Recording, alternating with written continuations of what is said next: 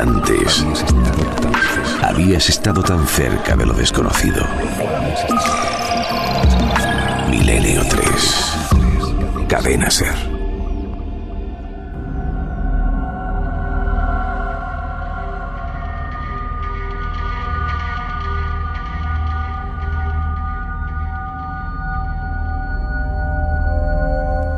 Tres y ocho minutos. La primera parte lo habéis eh, oído, lo habéis disfrutado con nosotros. Ha versado sobre el misterio más clásico. Una casa en la provincia de Córdoba con extraña observación y además todo eso trufado con voces obtenidas con métodos de seguridad que no son los habituales.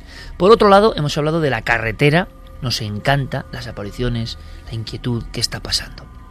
Pero Milenio 3, lo sabéis de sobra, es un programa donde caben muchos mundos, mundos que nos interesan y nos inquietan. Y tuvimos, voy a contar el pequeño secreto, una discusión, ¿verdad Santi? Entre tú y yo. Cierto. En la redacción. Santi decía que no se debía contar quizá del todo después de el programa tan durísimo que tuvimos la semana pasada, durísimo pero creo que honesto. Y yo estaba convencido de que había que contarlo. Al final he salido ganando. Como siempre. ¿Qué ocurre? ¿Por qué creo que esto es importante? Porque hay una serie de conspiraciones, hay una serie de, de elementos que vertebran el mundo que quizá no sean las que aparecen en las publicaciones especializadas, nadie se manifiesta por esto, nadie se indigna aparentemente por esto, y son solo grupos como muy sueltos que hacen un documental, que hacen un trabajo. Hablamos de ni más ni menos que el sexo, fuerza y energía vital, cómo se ha ido transformando con el tiempo, cómo se ha mantenido como herramienta fundamental económica, de manipulación de las masas evidente. Cualquier publicidad, cualquier elemento para convencer a alguien a todos los niveles suele contener la palabra, el concepto sexo. Y siempre ha sido así. Dicen algunos sabios que el hombre que es consciente de su raíz divina, en el aspecto, no hablo de religiones nunca, hablo de esa conexión con lo trascendente, tiene que pelear contra el instinto, lo denso, lo que nos clava al suelo. Por otro lado, hay muchas mentes que parece que piensan que tenemos que estar sometidos a esa condición un poco de borregos, de gran manada. El sexo sería, por tanto, como otros elementos, un factor fundamental para mantenernos a raya, entretenidos, sometidos a nuestros impulsos más primarios. Uno se pregunta, ¿el hombre no tiene que trascender? ¿El auténtico hombre que busca, como el viaje del héroe, su propio conocimiento, no tiene que enfrentarse, el hombre la mujer, repito, es ser humano, no tiene que enfrentarse a todo eso? Quizá me sale la palabra hombre porque la pornografía y el sexo en su aspecto, vamos a decir, más comercializado, más estereotipado, siempre ha sido su mercado, ¿no? ¿Qué hay de verdad? Yo he visto noticias. He visto que en los titulares esas noticias aparecen constantemente. Al mismo tiempo veo que, y lo entiendo, ¿eh? Las personas protestan por muchas cosas. Por esto no. Parece que no hay preocupación. Cuando uno lee historias como niños que tienen ya síndrome por estar sometidos a la visión de porno duro durante horas, lo que va a ocurrir en esa mente, que nadie hace nada, que yo no sé qué se puede hacer, que igual es nada, no lo sé, pero uno se pregunta, ¿eso no va a ser un mal legado para nuestro futuro? ¿Dónde queda el afecto, el amor, la comprensión? Que por supuesto tiene que estar también. Parece que en el último lugar, que importa otra cosa, que esa cosa se nos mete por todas partes, a marcha martillo, constantemente. Y entonces, como sin mucha atención, en tabloides de todo el mundo, ves que pasan cosas, pero nadie hace caso. Quizá al ver esas cosas, he pensado es el momento de que Santi dé algunas claves realmente aterradoras. Noticias Carmen 3 y 12 como estas, tan claras como estas, reales, ¿eh? Pues sí, un niño de 12 años ha violado a una pequeña de 9 tras ver pornografía casi compulsivamente. Esto ha ocurrido en Londres en junio de 2012. Eh, se ha juzgado al niño, no se le ha puesto ninguna pena no carcelaria porque es un menor de edad, pero sí de que estuviera recluido en algún centro. Eh, lo que sí que se ha hecho con él es llevarle a un psicólogo para que trate su obsesión compulsiva, vuelvo a repetir, por el porno. 12 años. 12 años. Estaba todo el día bajándose películas porno de internet hasta que cometió una violación contra una niña de tan solo 9. En Italia se produce la misma noticia. Él dijo además que estaba imitando lo que había visto en internet. En Italia, estamos hablando de países creo que del mismo nivel, incluso mayor económicamente en ocasiones como el Reino Unido, otro niño de 10 años viola a otra niña después y confiesa que está una semana entera en su casa. Ahora de inmediato el público dirá, no, es que son los padres los que tienen que... Sí, todo lo que queráis. Pero algo está ocurriendo. El porno siempre ha existido y seguramente tiene su función. Y todos hemos sido jóvenes, adolescentes, y no estamos... Hablando de que algo ha cambiado en el juego. ¿Es muy normal que un niño de 10 años tenga acceso con un clic a material que en ocasiones no es simplemente sexo, sinceramente, sino algo tan aberrante o denigrante, por ejemplo, con la mujer, ¿Es normal que eso le llegue al cerebro? ¿Su relación con las mujeres va a ser normal si realmente se le suministra con el poder y la pulsión que tiene eso, ese contenido libremente? Todo el mundo, mi impresión, ¿eh? mi impresión personal, que puede no ser la acertada, se lava las manos, se hacen muchas normas, muchas leyes, pero si se toca esto no, esto no, que tenemos que ser libres. Bueno, libres igual un adulto sí.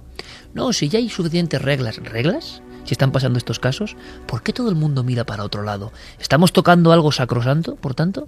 Es momento de Santiago Camacho. ¿Por qué? Porque él, en una serie que va a dar mucho que hablar, quizá nos cuente claves que están de fondo y que nunca escuchamos en los medios.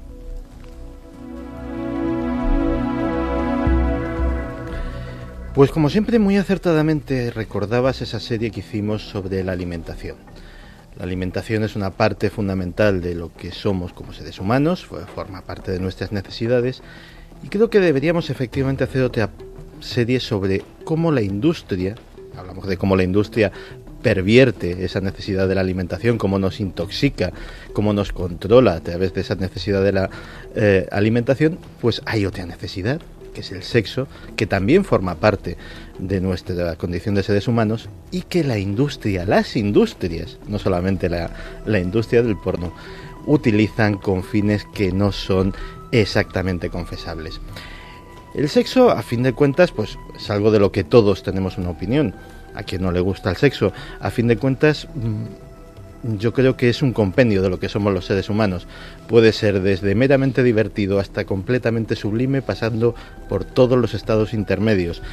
También puede ser terrible, también puede ser violento, también puede ser un arma de agresión y también puede ser un negocio. Pero sobre todo, si hay algo que es actualmente es omnipresente.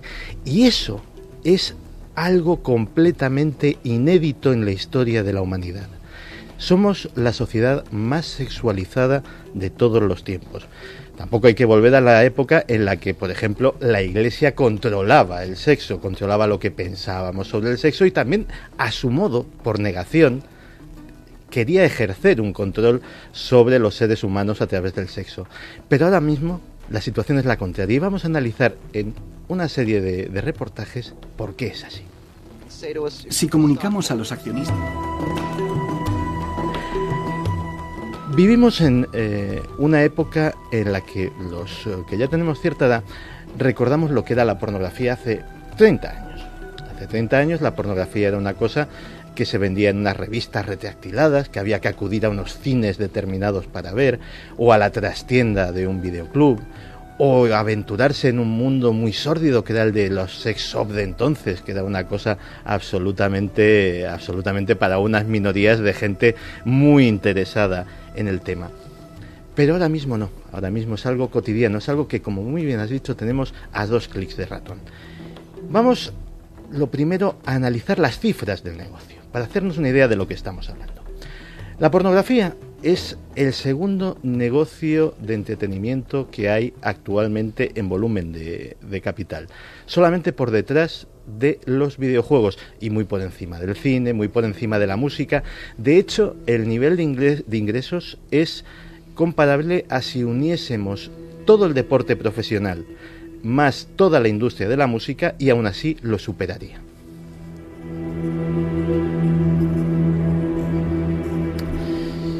Eh, en cifras de 2005, es decir, que son las últimas eh, que he podido hallar, estaríamos hablando de 57.000 millones de dólares anuales en volumen de negocio. Ahora mismo posiblemente esa cifra se haya doblado o puede que más. Para hacernos una idea de lo que supone esto, pensemos que, por ejemplo, en un país que vive para la industria del entretenimiento, como es Estados Unidos, las tres mayores cadenas de televisión, la ABC, la CBS y la NBC, entre las tres apenas facturan 6.000 millones de dólares, es decir, apenas un 10% de lo que sería esto. Para hacernos esta idea, digamos que en un negocio que, tampoco, bueno, tiene que ver bastante con el sexo si lo pensamos, que es el de los hoteles, eh, los eh, vídeos pornográficos facturan más que el contenido de los minibares. Es un negocio mayor que ese.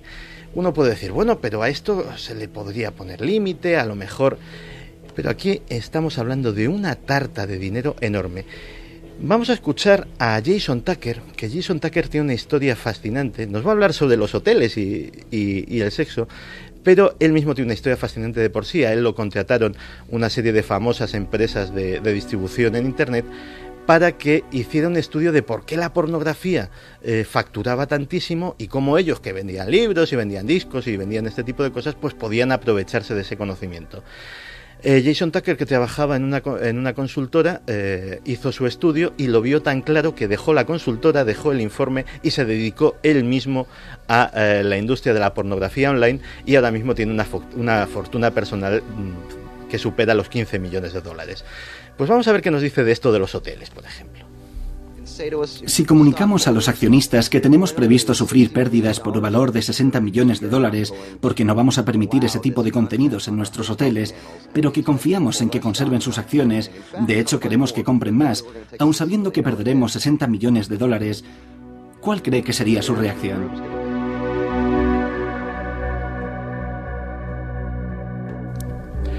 Pues su reacción evidentemente sería, vale, o sea, si se trata de, ganar dinero, pues ahí lo dejamos. ¿Qué es lo que ha cambiado? ¿Qué es lo que nos ha traído de este mundo de miles y miles de millones de dólares a aquel mundo de las revistas eh, envueltas en plastiquito? Internet. Si antes hablábamos de eh, que es la segunda industria de entretenimiento mundial, si nos circunscribimos solo a Internet, el porno es la primera industria. El porno en Internet es lo que más dinero genera en la red, más que cualquier otra cosa. El segundo negocio online más importante es el del juego. Es decir, tampoco es eh, nada de lo que podríamos pensar eh, como un contenido tradicional. El tercero es más terrible. El tercero es la pornografía infantil.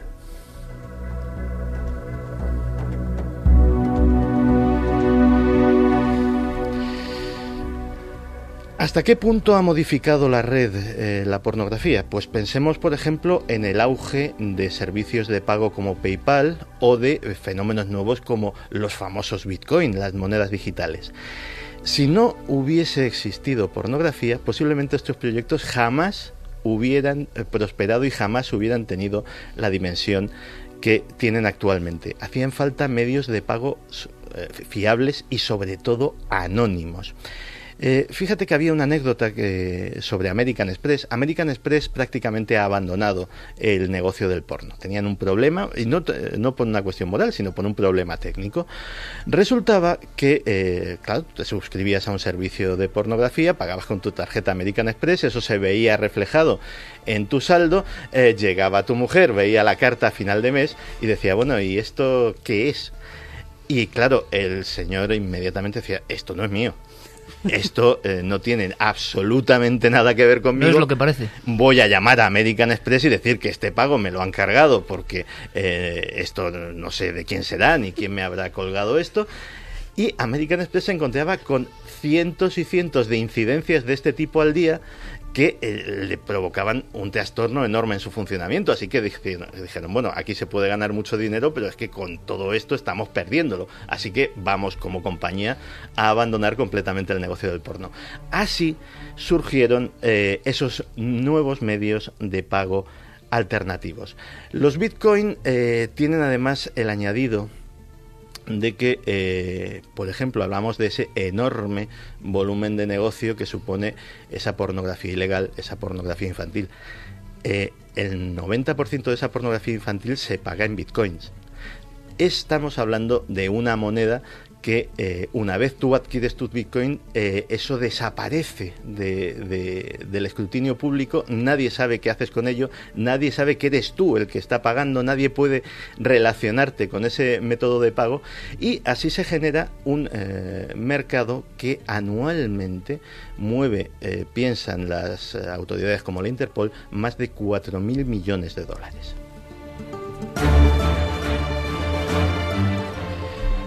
No solamente ha modificado Internet eh, en cuanto a sus costumbres o a sus medios de pago, es que lo ha modificado físicamente.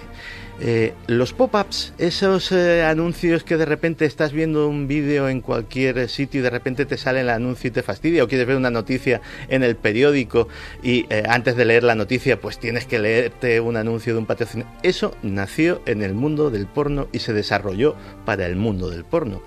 Si ahora mismo tenemos servicios de vídeo casi en tiempo real y en streaming, es porque la industria del porno hizo esa investigación, se gastó ese dinero y desarrolló esos eh, sistemas de streaming. Pero hay en eso eh, también un lado oscuro se habla de que, por ejemplo, cuando hablamos eh, de la Deep Web, cuando hablamos de los hackers, eh, cuando hemos hablado de piratas informáticos, hablamos de que millones de ordenadores en todo el mundo están cautivos, se utilizan para ataques informáticos, se utilizan para delitos informáticos, se extrae información de ellos para perjudicar a sus dueños a través de troyanos. El 95% de los troyanos han entrado a través de páginas de porno.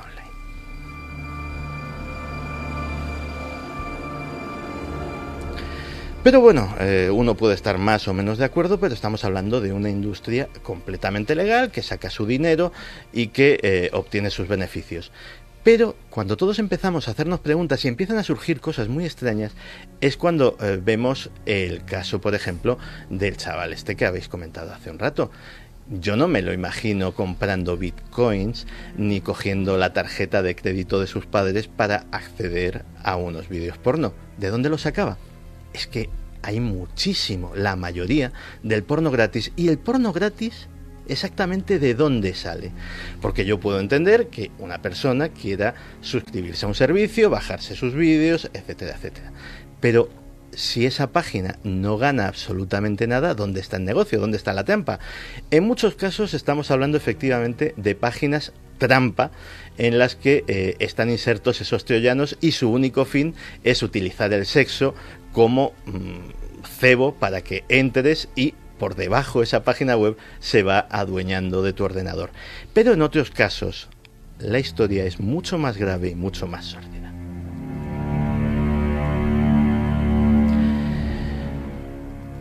Algunos de estos servicios de porno gratuito lo que hacen simplemente es, eh, como pasa con las películas de cine convencional, eh, piratean eh, copian sin permiso películas eh, de empresas eh, que tienen eh, su fin de ganar dinero y ellos las explotan como pues utilizando la publicidad. Pero Aún así, algunos ingresos millonarios de estas páginas no se acaban de explicar. Tirando del hilo, algunos investigadores han descubierto que algunas páginas web de porno gratuito están conectadas ni más ni menos que con las mismas redes delictivas que eh, utilizan a mujeres para lo que se llama la trata de blancas, es decir, trafican ilegalmente con mujeres para tenerlas de esclavas sexuales dedicadas a la prostitución. ¿Con qué fin? ¿Qué les interesa eh, de esas páginas web pornográficas a estas mafias de la prostitución? Pues eh, la prostitución, la prostitución sobre todo a, nivel de esclavas sexuales, a nivel eh, de, trata de blancas, genera, antes hablábamos de cifras millonarias, pues la Interpol cree que genera alrededor de 52 mil millones de dólares anuales. El problema es que aquí estamos hablando de dinero negro, de dinero que hay que blanquear. ¿Cómo se blanquea aquí? Muy sencillo, yo tengo una página de este tipo y puedo mm, adjudicarme los clics y los ingresos por publicidad prácticamente que me dé la gana. Una vez eh, tengo esos ingresos por publicidad de esos vídeos pornográficos, ese dinero está completamente libre. Pero Igual que sucede con el tráfico de drogas, aquí sucede un fenómeno también muy curioso. Cuando eh, vemos una redada de drogas, pues vemos que eh, hay unos señores que son los traficantes, que en muchos casos pues son casi yonkis que están para pagar su vicio. Y cuando vemos eh, vamos subiendo el escalafón, pues aparecen las mansiones, aparecen los inversores, aparecen los ingenieros financieros, aparecen los grandes ideólogos. En el tema de la prostitución ilegal sucede exactamente lo mismo. Cuando hay una redada en un, en un club de alterne, pues vemos a las pobres chicas traídas ilegalmente al país, vemos a unos tipos de aspecto patibulario que parece ser que son sus carceleros, y no vemos más. Pero más arriba cada, hay eh, inversores, hay gente que pone el dinero, hay gente que pone los medios y hay ideólogos. Esos ideólogos también eh, piensan que eligen esa forma para mm, blanquear el dinero porque están haciendo ni más ni menos que marketing. Están generando un mercado, están promoviendo la demanda de su producto ellos, eh, lógicamente, la es, para ellos es publicidad y como tal publicidad la tienen que poner completamente gratis. Si quieren que eh, sus chicas que les cuesta muchísimo dinero traerlas de África, de los países del este, etcétera, etcétera, mantenerlas aquí, rindan beneficios, hace falta una clientela que sea adicta a esos servicios. ¿Y qué mejor forma de publicidad que generar pornografía online constante y fácilmente accesible? Y ahora Santi hablará de algo que es tremendo, que es cómo ha subido en el escalafón de adicciones este tema, que es sorprendente. Pues sí, eh, efectivamente eh, es un tema bastante grave. Para que nos hagamos una idea, las eh, organizaciones como Alcohólicos Anónimos, etcétera, etcétera, que se dedican al tratamiento tanto a nivel de ONGs como de centros privados o de centros de salud pública de las adicciones, han experimentado eh, un fenómeno curioso. Las adicciones al sexo digital, es decir, no una adicción al sexo normal, ni siquiera una adicción a los servicios de la prostitución o lo que puede ser una... No, la adicción al sexo digital concretamente es posiblemente la adicción que más está subiendo actualmente. Y uno con estas cosas de las nuevas adicciones, pues puede pensar, bueno, adicción, adicción, a fin de cuentas no es una sustancia, no es una droga que te metes en el brazo, no es algo ni que snifas, ni que fumas, ni que te tomas en forma de pastilla. ¿Cómo se puede tener adicción a eso? Pues eh, vamos a escuchar a Doris Vincent, que es eh, una terapeuta que lleva muchos años trabajando con este tema y que nos va a dar un dato que nos lo va a aclarar de una forma meridiana. Internet es el crack de la adicción al sexo. La recompensa de dopamina en el organismo es muy fuerte.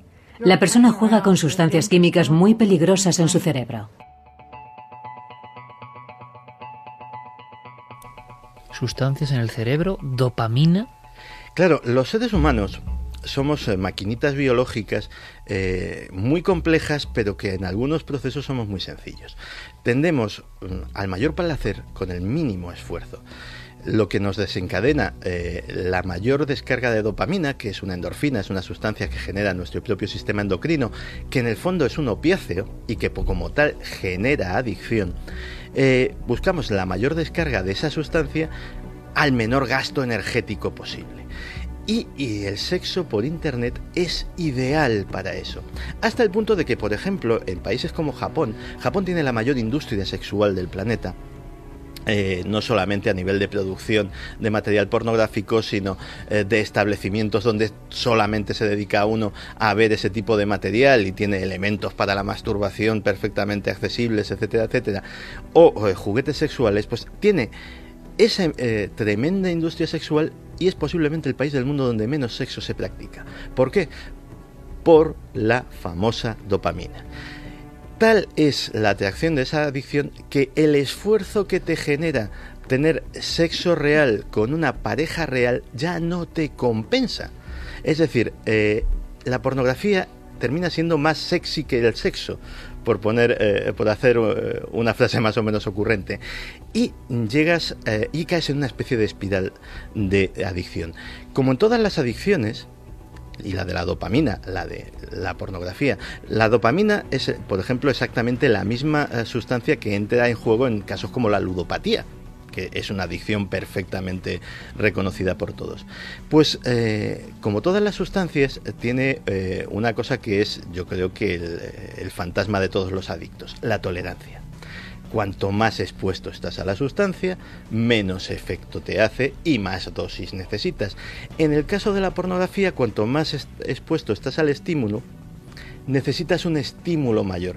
Cada vez eh, los gen y eso eh, hay expertos y hasta expertos en marketing de la pornografía que lo saben perfectamente, los géneros que cada vez van teniendo más éxito son los que podríamos eh, calificar de más extremos, los géneros en los que hay violencia implícita, en los que hay prácticas sadomasoquistas, los géneros en los que cada vez el nivel de desviación de la norma es mayor y finalmente se llega a una frontera y esa frontera es la legalidad. Cuando se atraviesa esa frontera solo queda una cosa, la pornografía infantil.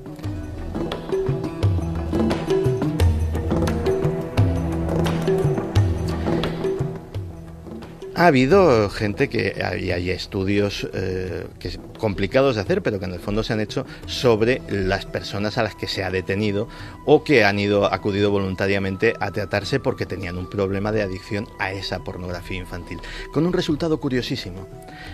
A muchos de ellos, a un altísimo porcentaje, ni siquiera les gustan los niños, ni siquiera se sentían sexualmente atraídos por los niños. En esa espiral habían llegado a que la droga última, la más dura, la última que ya les hacía efecto, porque ya por debajo de eso nada les estimulaba, era precisamente ese tipo de pornografía ilegal, la que les daba el subidón añadido del riesgo. 374, vamos a dejar respirar a Santiago Camacho, que lleva un buen discurso, aterrador discurso en mi opinión, nadie tiene nadie, nadie tiene nada, perdón, en contra de, de las industrias del entretenimiento, quiero dejarlo claro, que cada uno haga las páginas que quiera, que hable del sexo como quiera, lo tenemos ahora todas horas, pero eh, y nadie está en contra en sí del, del concepto. Ahora, cuando Santi, como siempre, enseña la tramoya de las cosas, uno empieza a pensar, ¿quién dirige esto? Habrá de todo, pero ¿qué rama dirige esto del sistema? ¿Se pretende algo con esto? La pregunta es, el emborricamiento, porque ya no es em, embrutecimiento, ¿no? del género cada vez es mayor, el sometimiento a una serie de productos cada vez es mayor. A mí un sabio, maestro, hace mucho tiempo me dijo, esa energía, la que desprende, energía densa del sexo, evidentemente, que por cierto, y lo hablábamos en la redacción, hace no mucho tiempo también había sexo absolutamente sagrado. Primero creaba la vida en ocasiones, es decir, había un concepto, seguramente para los prehistóricos, del acto más sagrado que se puede hacer. Muchas religiones creen el sexo como algo poderoso, de conexión con lo divino. Y de pronto se transforma en una moneda de uso común, pero cada vez con elementos evidentemente, que me venga aquí con libertades es que no hay ni diálogo, en el sentido de evidentemente más vejatorias, más delictivas. ¿Qué está pasando? ¿Qué está ocurriendo? Y la industria del entretenimiento, o, digo yo, poderes más oscuros, desde luego están muy contentos con el resultado. Nadie yo no he visto en ningún medio que se hable de estos casos de niños sometidos a esta adicción, que nadie hace nada y que está viendo problemas. Sí que hay asociaciones que intentan, bueno, pero no hay mucho ruido.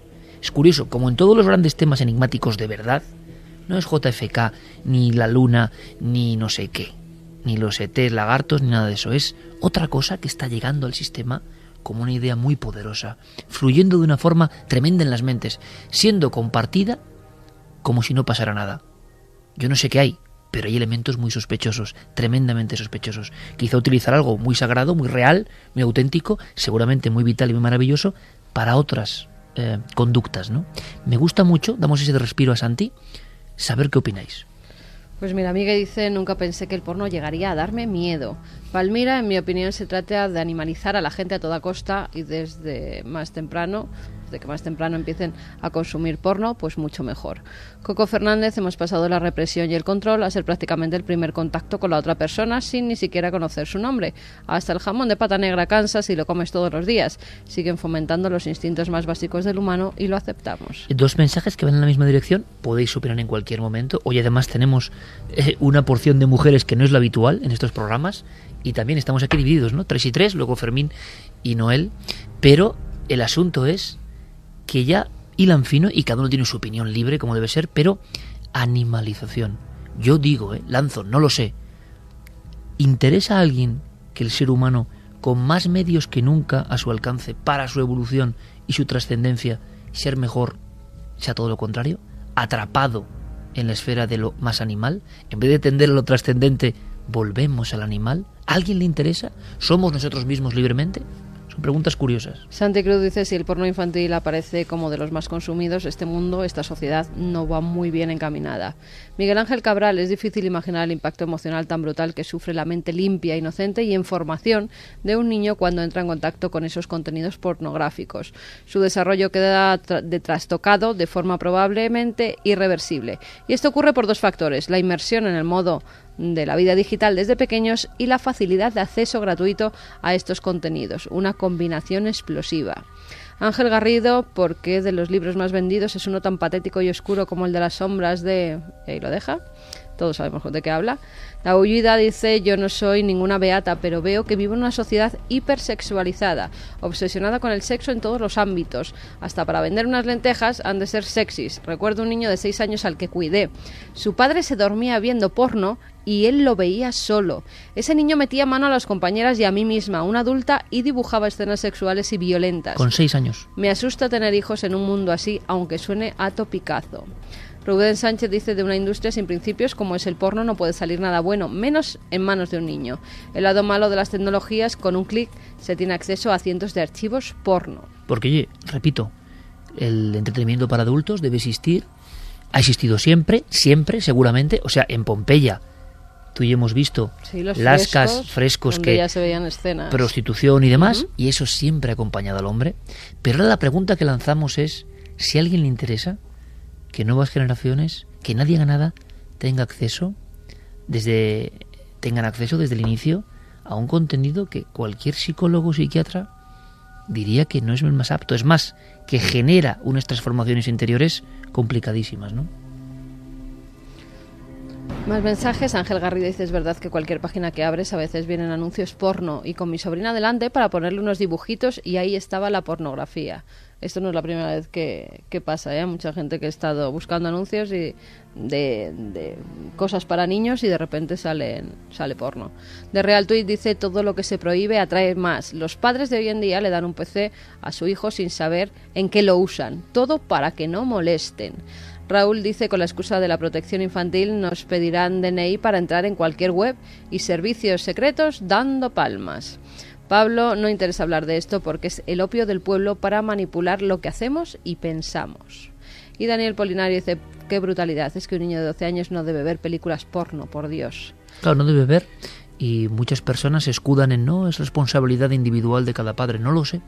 No sé si, si algo está mal hecho, como tantas cosas en el mundo, ¿no? Si algo no queda claro, ¿verdad? Ahora, de inmediato hay personas que, eh, yo sociedad hedonista donde las haya, yo mi placer individual, ¿eh? que no me piden a mí, que no tenga yo más molestias por ver el porno, aunque haya niños que lo vean y violen, pero que yo no tenga molestias.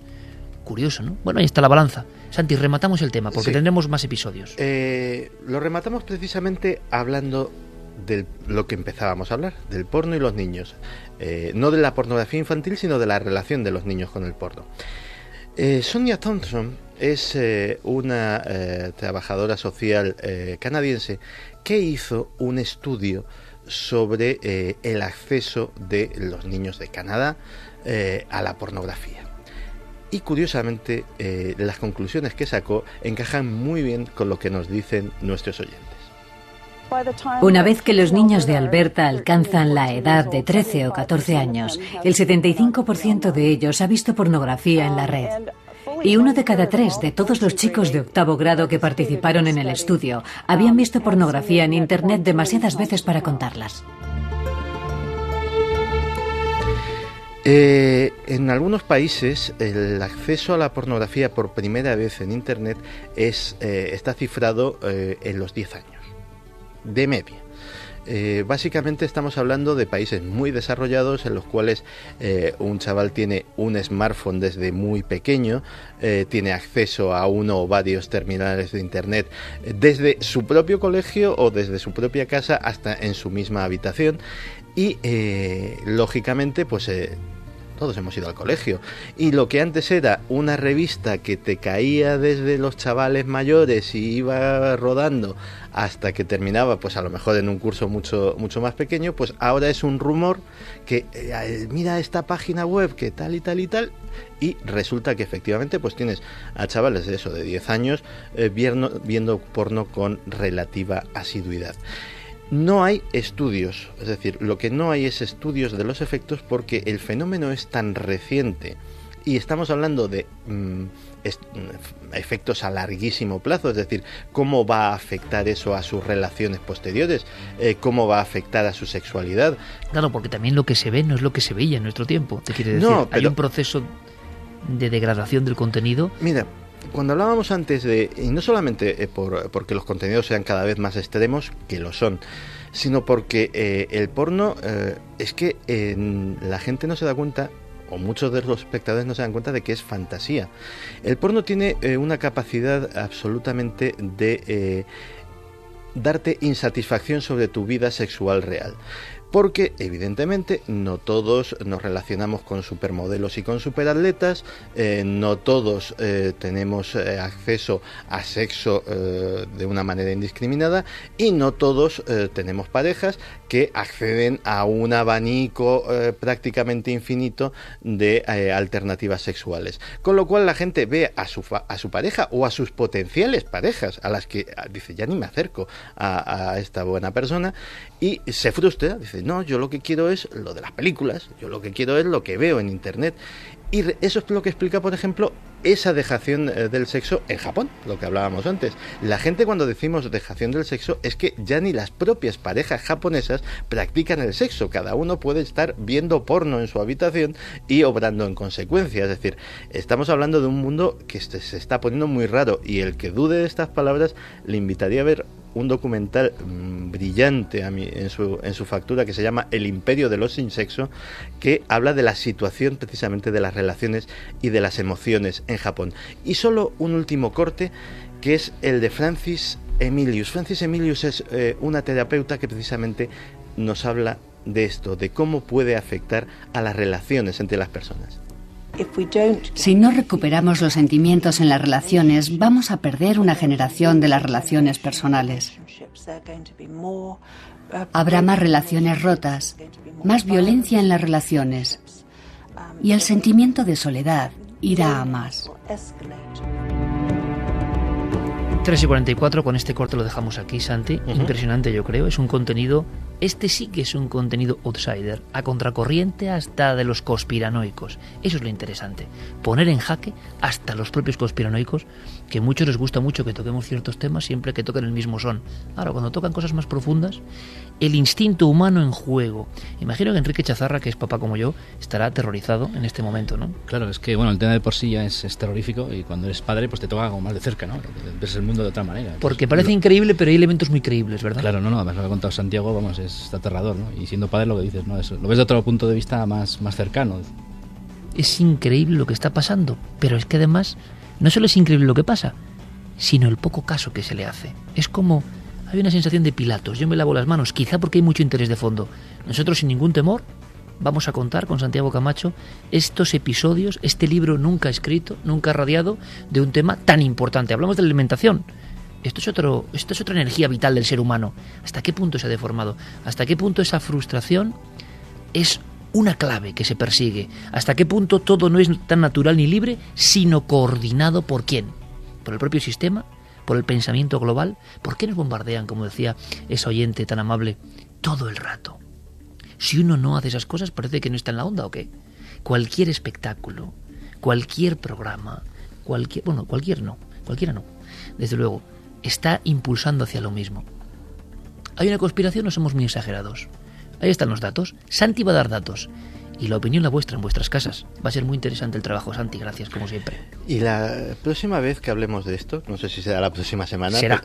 bueno, eh, hablaremos de algo mucho más insidioso, porque a fin de cuentas, la industria del porno le da sexo a los que quieren sexo. Pero otras industrias utilizan el sexo no para venderte sexo, sino para venderte muchas otras cosas y manipular tu cerebro de muchas otras maneras. Bueno, son como esas revistas científicas que van de revistas científicas y siempre sacan sexo en la portada, a ver si venden. Es, un elemento curioso. ¿no? misterio. Me gustaría comentar una cosa, aparte de, lo aterrador que es todo lo que está contando Santi, me gustaría... Porque es muy hondo y muy real, ¿verdad? Es que son las pulsiones del ser humano. Y cuando te tocan las pulsiones, es, todo se cobra una dimensión mucho más fuerte, ¿no? Pero yo quería hacer, eh, eh, fíjate, las revistas estas famosas que, que decías de los años, hace 30 años y demás, no hace mucho eh, vi un, el título de una, de una revista de estas y con el título lo digo todo, ¿no? Se llamaba Edad Legal. Sí. Edad Legal. Bueno, y eso es una tontería comparado con lo que contaba los elementos que hay indiscriminados, ¿no? Claro, eso con una foto de, una, de una joven así, aniñada. los datos que ha dado Santi de pornografía infantil son tremendos, ¿eh? Y eso ya es un delito. Seguiremos. Yo sé que el tema tiene ¿eh? tiene debate, ¿verdad que tiene debate? Pues os invitamos a ese debate libremente, incluso para decir, yo no estoy de acuerdo, por supuesto, pero son, vamos a llamarlo, conspiraciones de fondo, no anecdóticas ni mucho menos. Teníamos una sorpresa con un compañero que está malo en la cama, griposo, que habrá escuchado... Pero escuchándonos, ¿eh? muy atento, saber muy atento. Está escribiendo. Bueno, Javi, pues esto va por ti, compañero. ¿eh? Lo escuchamos rápidamente. ¿Será Javier Pérez Campos uno de los nuestros? Buenas madrugadas. Identifíquese, por favor. Javier Pérez Campos. Javi, ¿me escuchas? Sí, sí, estoy por aquí, cuéntame. Joder. Dime, Javi, repite. Joder. Yo estoy bastante mosqueado. Entre toda la, mitología. Lo que yo voy a hacer es levantarme un momento. Un dato más. Y Javi, ¿tú cuántos años tienes? 17. Al final lo importante es perseguir el sueño de uno mismo. ¿Eligió usted al misterio o el misterio le eligió a usted? Yo creo que el misterio me eligió a mí, lo tengo clarísimo, aunque yo me dejé llevar y al final ha sido una, una unión mutua. ¿En qué ocasión lo ha sentido más cerca? Pues en Belchite, que fue donde viví mi bautismo de fuego con el misterio. Era un momento clave, un momento crucial, pues en mi mente, donde yo me estaba debatiendo un poco y lo que yo viví ahí fue algo tan especial y tan espectacular que lejos de sentir miedo fue casi como una comunión, eh, un segundo bautismo. ¿Cuál es su enigma predilecto? Pues mi enigma predilecto es el que tiene que ver sobre todo con las visiones daimónicas y también con algo que me fascina, ¿no? Y es si un lugar puede quedar eh, marcado. Indíqueme un lugar mágico al que siempre querría volver. En Escocia, muy cerca de Edimburgo, de la ciudad de Edimburgo, había un paraje natural que a mí me dejó fascinado. Estuve unos minutos a solas allí y es un sitio al que no he regresado pero que muchas veces cuando estoy hasta arriba de cosas pienso en él casi como una evasión y estoy convencido de que tarde o temprano volveré allí. ¿Y un lugar al que jamás regresaría? Mira, por razones prácticas, al subsuelo de Sabadell, a las alcantarillas de Sabadell, hace tiempo hicimos un reportaje de un supuesto monstruo que había nacido en ese alcantarillado y bajamos, el equipo de Cuarto Milenio bajó hasta allí para ver qué se sentía, ¿no? En el supuesto epicentro del misterio. Sería ese, porque por los gases y el olor que había fue bastante desagradable. ¿Somos producto del azar y la evolución o hay algo más? Estoy convencido de que hay algo más. ¿Qué hay más allá de la muerte? No sé si llamarlo vida sería lo, lo, lo suyo, pero estoy convencido de que hay esperanza y de que hay un nuevo viaje al que todos nos enfrentaremos y que desde luego tenemos que mantener esa esperanza. ¿Teme la llegada de ese momento? Totalmente, yo creo que es uno de mis principales miedos. ¿Supersticioso? No, nada supersticioso. Ha escrito tres libros en poco tiempo. ¿Son ciertos los rumores de que usa a Jaime Villaseñor como negro? Sí, eh, en realidad yo tracé una estrecha relación con Jaime Villaseñor y es una persona a la que admiro aunque no nos hemos conocido personalmente. ¿Se declara usted fan de Stephen King? ¿Para cuándo el salto a la narrativa de ficción? Bueno, yo creo que para dar ese salto, eso sí que es un salto infinito y hay que estar muy preparado para eso y te confieso también que otro de mis miedos es ese, dar el salto a la narrativa. Yo creo que llegará el momento en el que una historia me pedirá que la cuente, si es que tiene que, que ser así, y ese será el salto. Hablando de Stephen King, ¿Se ha sentido alguna vez como Paul Sheldon?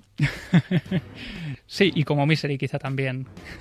es usted el más joven del equipo. Me pregunto hasta qué punto le afectaron al principio las críticas. Nada, es decir, eh, siempre he tenido muy claro que desde el momento en el que tú haces público tu trabajo, la gente tiene todo el derecho a criticar y desde que la crítica es gratuita, cualquiera puede abrir la boca. Así que yo asumo, acepto las críticas y también además aprendo de ellas que no todo el mundo lo hace. ¿Cómo recuerda su debut en Milenio 3 con 17 años en el directo desde Puerto Llano? un momento mágico y muy especial porque de pronto me vi sentado sentado en una mesa rodeado de gente a la que yo admiraba profundamente y no solo ese momento, sino unos minutos después de salir a la palestra, cuando un hombre de seguridad vino a mí y me dijo, Javier Pérez Campos, eh, acompáñame por favor, y me llevó al camerino con Iker Jiménez y Carmen Porter, y ese fue uno de los momentos que a mí me impulsaron también, que me dieron mucha fuerza para seguir confiando en mi trabajo. ¿Ha llegado a sentirse encasillado como el chico de los aislamientos?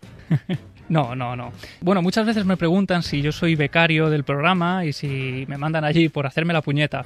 Y lo que tiene gracia, y yo creo que este es un secreto que desvelamos ahora, es que muchas veces soy yo el que propone ir a los sitios y quedarse en total soledad. Y luego generalmente me arrepiento cuando estoy allí. ¿Cuántos desilusionadores se ha encontrado en estos años? Muchísimos, tanto desilusionadores profesionales como otros que, que lo hacían sin querer, ¿no? Pero al final he salido airoso de, de, todos ellos. Algunos me los encontré en la facultad, el primer día de clase nos dijeron abandonad esta, este aula y haced algo provechoso con vuestra vida.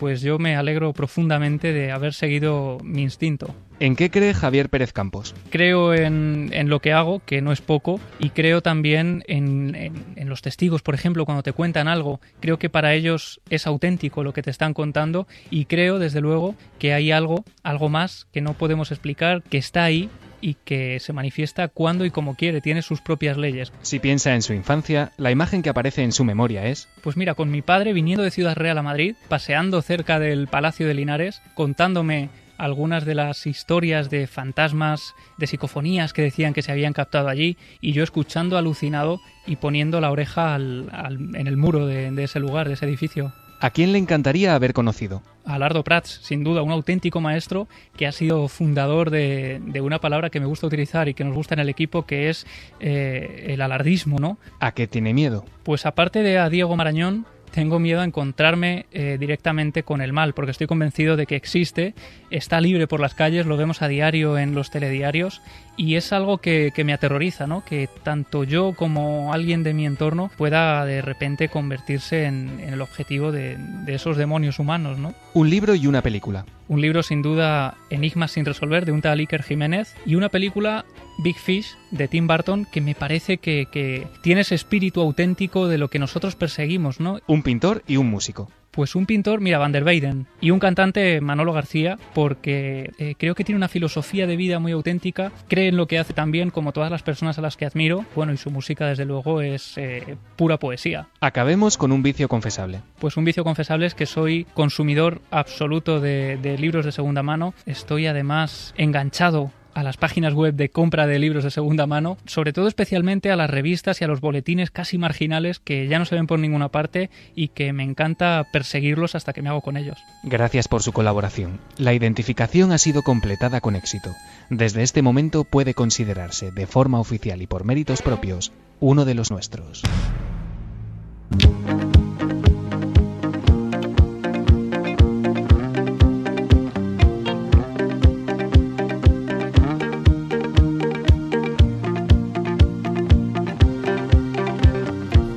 Estoy acordando ahora mismo la cara que tenía Javier Pérez Campos en la redacción, que le hemos tenido que echar porque él se quería quedar y estaba como, como un virus humano.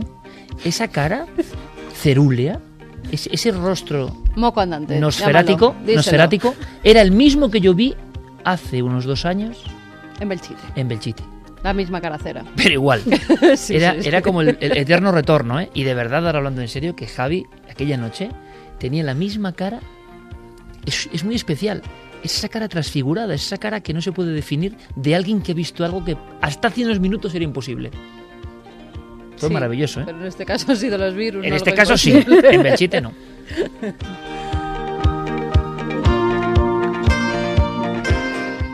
Vamos con los últimos mensajes. A ver, padre Iker. Prepárese para bendiciones no, que milenarias. Luego, luego, me critican y no puede ser. O secta de Iker, también te han llamado sí, sectario. Jolín, bueno, ya, pues mira. Lo que no me hayan llamado ya Elige. a estas alturas. Oscar Villarreal, es mi 24 cumpleaños y llevo 7 siguientes. ¿Me dais unas bendiciones milenarias? Oye, pero no, no, no, esto es imposible. Vamos a pues reducir las a niños. yo. Oscar, bendiciones milenarias. Sí, que vamos a reducir, a que niños, hay mucha gente es que si no... No, y gente mayor también que está ya, en hospitales hombre, y que está... sí, pero ah, nada, que bendiciones nacen. milenarias. Es que si no, tener que hacer una Buenas hora de... noches, hace muchos años que os escucho. Hoy es mi cumpleaños y me haría mucha ilusión que me felicitaseis. Un saludo a todos. Mónica Bendición Noel. Calero. Va a hacer el gesto Noel Calero. Ya está, ya está. Bendición de Noel Calero, que es la que más vale, con la mano de madera. Vamos con Gabriel López que dice os escribo porque el jueves ha nacido Sofía y esta Esto sí. noche os escuchará por primera vez. Enorme y Bellísimo nombre, Sofía. Os felicito por el excelente trabajo que hacéis. Ayudáis a mucha gente a despertar. Eh, Eh, ahí lo vamos tienes, a te poner Enrique. Bomburi, despierta, vamos a poner despierta. Noel, venga, hombre, vamos a Más, un poco más. despierta. Hola familia, el pasado miércoles día 4 nació nuestra primera hija, Alba. Os agradecería que le enviarais vuestra bendición cósmica. Estoy convencido de que si tantos amigos le mandan buenos pensamientos, le llegará y le ayudará Somos para el resto de amigos su del vida. buen pensamiento. Alba, que También otro mucho a niño Alma. que ha nacido y se llama Iker. Le van a poner Iker precisamente porque eh, no ha nacido todavía. Está en la barriguita de la mamá, pero dice que ya está escuchando y le van a poner Iker por el Le programa. deseamos lo mejor. La pones, Noel. Mira, mira, mira qué grande. Nuestra amigo- Oye, por cierto, nosotros escuchamos todas las mañanas esta canción. Por eso Sí. estamos como estamos. Y Alma la baila. Pero el mensaje, es verdad, el mensaje es tremendo. Yo se lo decía a Enrique, digo, es que mi hija baila. Escuchemos. Todo ha cambiado, nada es como habíamos imaginado. Y es que Enrique ha hecho una canción que luego para nosotros se ha convertido en un... Enrique Bumburi. No, de Vicente. Le pega también a Enrique, ¿eh? le pega, escuchad. Que pase, no